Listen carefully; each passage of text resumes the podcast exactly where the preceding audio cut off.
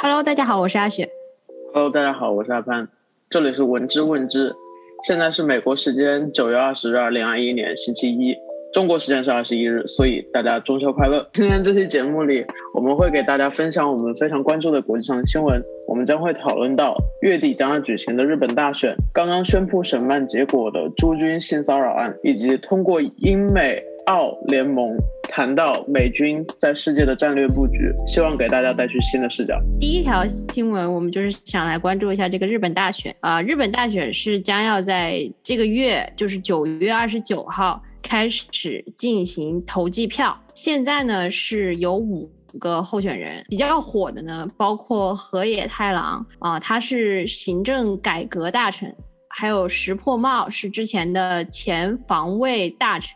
岸田文雄是前外相，高市早苗是前日本总务大臣。还有一个是野田圣子，是自民党的代理干事长。像是高市早苗和野田圣子是两位女性，也是这一次选举中比较有看点的。然后高市早苗呢，她是呃受到了之前的首相安倍晋三的支持，而现在的首相菅义伟是支持河野。因为我们呢是作为中国人，所以比较关注的可能是在如果获选了之后，对中国以及他对可能世界上的一些其他国家的一些态度吧。岸田文雄和高市早苗两个人可能。对中国的态度就比较的坚决，像是安全文雄之前在选举这个演讲的时候就说将对将对付中国作为首要的任务，而高市早苗则说为应对中国的海警法。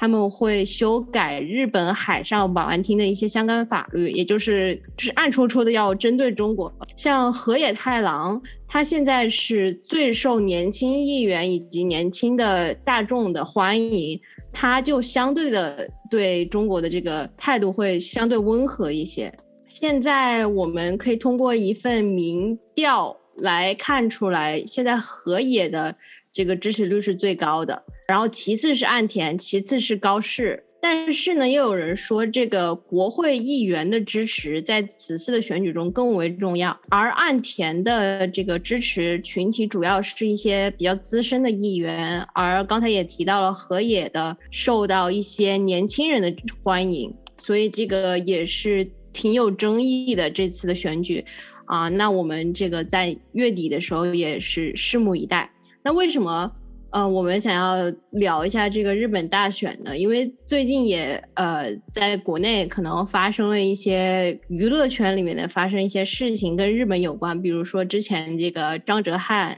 关于他这个靖国神社相关的一些新闻已会被禁了，包括他的老板赵薇等等等。就此联系到这个靖国神社，有一个问题，就是说为什么作为中国人对靖国神社这么的敏感呢？我们也是想要在这里跟大家澄清并且解答一下，就是说，因为靖国神社呢，它是一八六九年建立的，它主要是供奉一些日本战死的军人，而这些战死的军人呢，大多数都是在侵华战争以及太平洋战争中死亡的一些官兵。其中呢，还包括十四个甲级战犯，然后也是被中国强烈的表示不支持、不赞同的。为什么作为中国人对这个靖国神社是抵触的？也就是说，其实如果你对靖国神社有有尊敬，然后有一些抱这种敬仰的情怀的话，其实是为大家感到会会有一点不耻的，因为毕竟这个是国家与国家之间。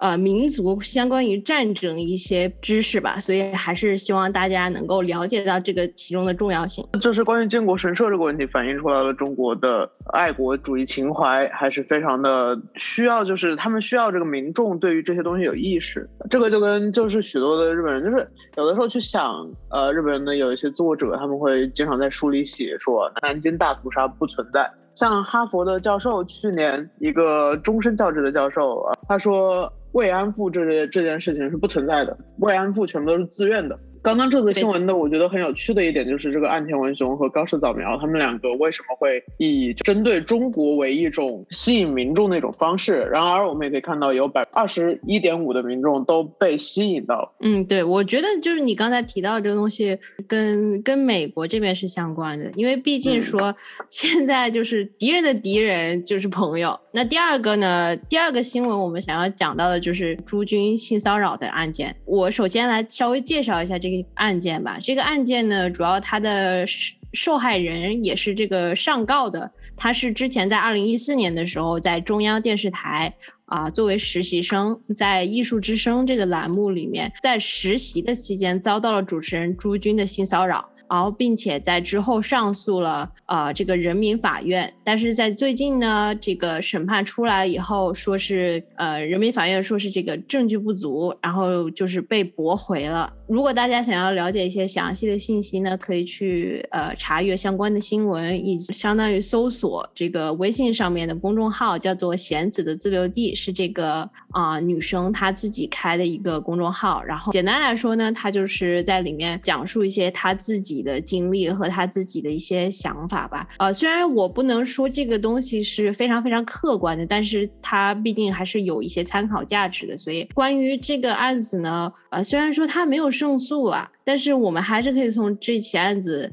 呃，包括这个当事人的身上看到了当代女生应该有的这样子的一个勇气和坚持，因为他的这些。呃，这个勇敢，所以他敢正面这件事情，他敢把这件事情，就是就是把它告诉大家，并且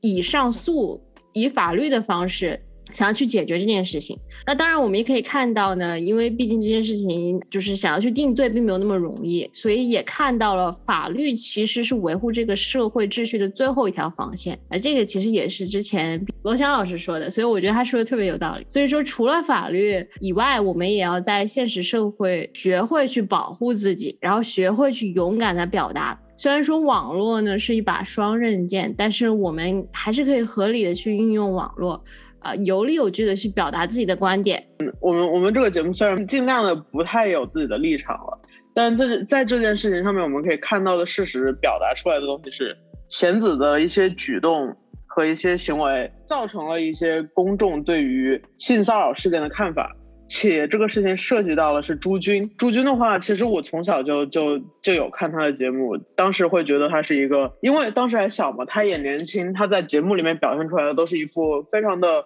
有涵养，然后说话对态度，然后他又是一个中央体制内的一个主持人，啊，基本上我们都可以在这种各大的国家型的晚会上面看到他的身影，所以说他是一个其实，嗯，所以说他其实有一定的这个这个国家性质在里面的。他的这个问题就变得更加复杂了。你想被一个被一个女生去指控自己性骚扰，好在的是人们啊，我不知道，大多数人可能我就不知道了。但是起码在我的眼里，看到这件事情的时候，呃，我会觉得这是一个污点。那么我会想要去知道这后面真实的故事。但贤子他自己是一个非常非常一直坚持不懈在发声的人，然后再看他最背后的一些支持他的力量。这个时候就出现了一些矛盾点，因为在背后支持他的力量有一部分是出自于这个 Me Too 东西，Me Too 事件。这 Me Too 事件的发源地来自于什么呢？西方的一个这个背景下，所以说很多国内的这个网民啊，就开始会觉得说啊，这个是西方后面西方势力在后面主导的一件事情。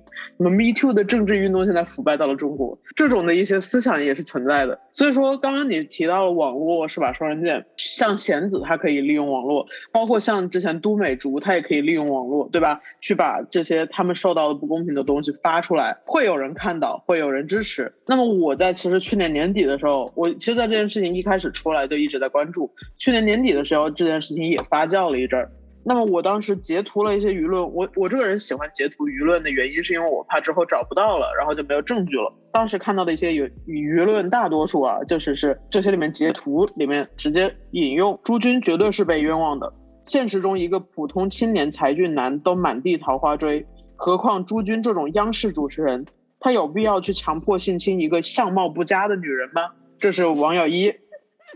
网友二。网友二是在看完了类似玄子的玄子的自留地这个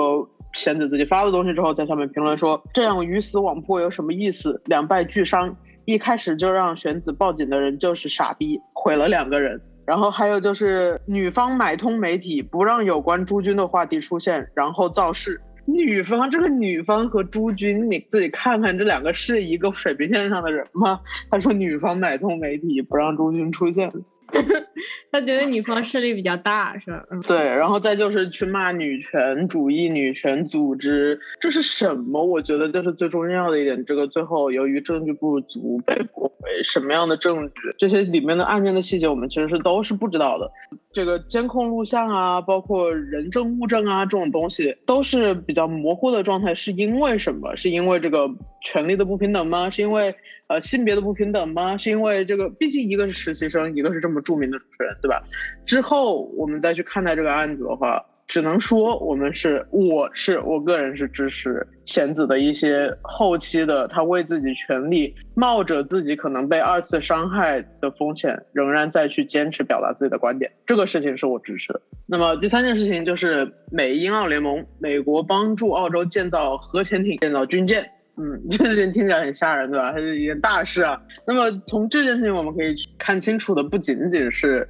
呃美国、英国，特别是美国在开始战略的，不仅仅是开始，是在加深他们对于这个太平洋和大洋洲的一个军事的战略布置。那么同时，它也展现了美国和英国对于，因为美国和英国在。之前就和澳洲有一定的这个协议联盟，你可能会问，就是为什么他们就不直接把自己的军军舰和核潜艇出口到澳洲给澳洲呢？而是去帮他建造这些东西？是因为建造是比出口要更长期的、更投入性的、更耗时间和精力的一个一个正式政治规划。所以说，它表达的其实不仅仅是美国和英国要在军事上面投入了，而是说政治方面的承诺也要兑现。这是保证了他们会在澳洲这个地方去长期的贡献。为什么会选择澳洲呢？你可能会想，他可能是因为中国，呃，那么也许是因为在台湾和南海问题一直是十几年来的一个很大的问题。台因为台湾认为啊，如果不是美国的军事存在和承诺保护它免遭中国吞并的话，中国可能早已将其占领。这是台湾自己这方面的认为。嗯，其实，在澳洲这件事情发生之后。呃，台湾的这个外交部发言人，在例会上表示了，台湾未来将持续在《台湾关系法》及六项保证的基础上，深化与美国紧密的伙伴关系。这也是我们未来就是值得我们关注的事情啊。那么问题为什么是会选择是在水下建造核潜艇和建造军舰？是因为做一些预估。那么其实他们发现的是水下战斗是中国军队的阿克琉斯之轴，这个是一个预言，意思就是说是他们的软肋。这个问题引申到了一个事情，就是在我跟我朋友讨论的时候，我跟他说我有一个同事是在研究美军在东亚的部署的，他给我发了一句话，他说美军都离开东亚了。我突然一下当时就不知道如何回应。因为事实是，美军在世界的军事布局是非常的庞大的，它存在于世界各地，尤其是环亚洲。我们可以从两个角度去看这个战略，美军的世界性的战略部署。第一点是美军在东亚地缘战略部署，在东亚地区，尤其是日本、韩国，美军一直积极的。保证其战略地位，尤其是特朗普在任的期间，他的动作尤其明显。美军的军事支出和战争成本都是非常重要的国家开支，包括从阿富汗战争撤离的这个决定，也有一部分是与军事成本相关的。美国对日本的战后格局有深厚的影响，在冲绳、关岛、马歇尔群岛等大洋洲许多岛屿都有军事基地，更不用说就是人造岛的建设。虽然中国也有许多人造岛在在南海。就是人造岛，你知道吗？就是自己在那儿建一个小岛，然后在上面。对对，嗯，这些分布在岛屿国家和群岛国家上的美军军事基地，对当地的风土人文造成了历史性的影响。许多基地会造成的这种放射性物质，其实是对当地的生活、当地人的生活环境、自然还有文化。破坏的军事基地，他们在那里其实是对当地人有影响，但是如果不在的话，也会对这个世界的这个政治格局有巨大的影响。许多美国人民对这些事情其实是特别不敏感的。就更不用说别的国家的人对于美军的军事部署的这个认知是是很匮乏的。美国在七十多个国家和地区拥有约八百个军事基地，基地的性质会因国家而异。比如说，在韩国基地是用于训练当地部队的，所以韩国往往需要支付高昂的美军驻地费用。在今年三月十日宣布的一则新闻上面说，韩国对在韩美军军费上的上调措施。将使韩国向美国驻韩部队提供的军费支持从二零一九年的一点零三八万亿韩元（约合九点二四亿美元）增加至一点一八万亿韩元（约合十点三亿美元）。这个其实比特朗普在位的时候好多了，因为特朗普在位的时候他说要韩国给美国五十亿美元才能维持美国在韩的军队。我觉得就是在韩国这片，他为什么那么呃需要？美国的支持主要，他们还是跟朝鲜的关系。你让我想到了，就是为什么去年特朗普要求五十亿韩元，就是因为仗着这个，呃，五十亿美元，就是因为仗着这个北韩在发疯啊，就是当时金正恩在那儿每天说我要发这个发这个发这个。我同意你说的是和朝鲜有关，对，因为因为确实是朝鲜去年的话会比较疯狂一点，于是当时一直。就算在面临特朗普那个样子的不合理的一个条件下，他还嗯，对对，他还是没有放弃去跟他们协商。所以说，我觉得这是这是更更进一步的代表了韩国对于美军的这个有一定的依赖性。目前驻驻扎在美日本的美军人数是最多的，士兵人数超过五万，在韩国大约有两点六万名士兵。因为我们要了解的是，美国对于他们士兵的逻辑是。希望他们能生存并回家，不同于这个壮烈牺牲和战死的这个概念。因为像很多武术信念为核心的国家，比如说中国和日本，他们就会有一种我我我战死这样的概念。但是美军的话，他们是希望他们能够活下来并且回来。那么欧洲大陆差不多他们有驻军三点三万名，多数在德国，其次是意大利。对于呃对比在二零零二年注入伊拉克和阿富汗的美军人数。当时是超过了二十万人。美国人民对阿富汗美军的了解，也是因为美军伤亡人数引起了他们的警觉。因为自二零零一年来，有六千三百多名美国人丧生和四万多人受伤，所以说战争费用和人员伤亡都是所谓的战争成本的一部分，引起了人们的注意。所以说人们才会对阿富汗战争有一个很强烈的概念。呃，可能在别的地方的一些战争，他们可能都不甚至不知道有这些国家地区的存在，也根本不知道美国正在就是在世界各地都有他们的军事基地。呃，有一点硬核啊，但是是我们需要去了解的，希望我们对大家分享分享有用。那么，另外想要跟大家分享的，呃，和这个话题可能有一点关系的，呃，我们可以去看一下这个海豚湾，这是我很小的时候看看过的一个纪录片。是关于日本，因为日本是一个吃鱼的大国嘛，自己组织起来的一个，对，偷偷拍的，然后就会比较血腥，因为你会看到在海豚湾这个地方，这个这个湾湾的区域，非常非常多的海豚都死在那里，然后被当场宰杀，然后那一整个水域都是血水。还有另一个片子叫呃《Plastic Paradise: The Great Pacific Garbage Patch》。这个是一个讲塑料天堂，它它的中文名是塑料天堂，非常伟大的这个太平洋垃圾贴布这样的翻译。对，讲的其实就是说所有的这个塑料啊，就会汇集到太平洋中间的一个地方，它们形成了一个和德克萨斯州差不多大小的垃圾岛。但这个纪录片它会告诉你这些。到海里的垃圾，他们最终去了哪儿？那个岛的话，不仅仅是浮在表面，你可以看到那些岛，他们是成成吨的堆积在了下面，形成了一个岛，一个垃圾岛。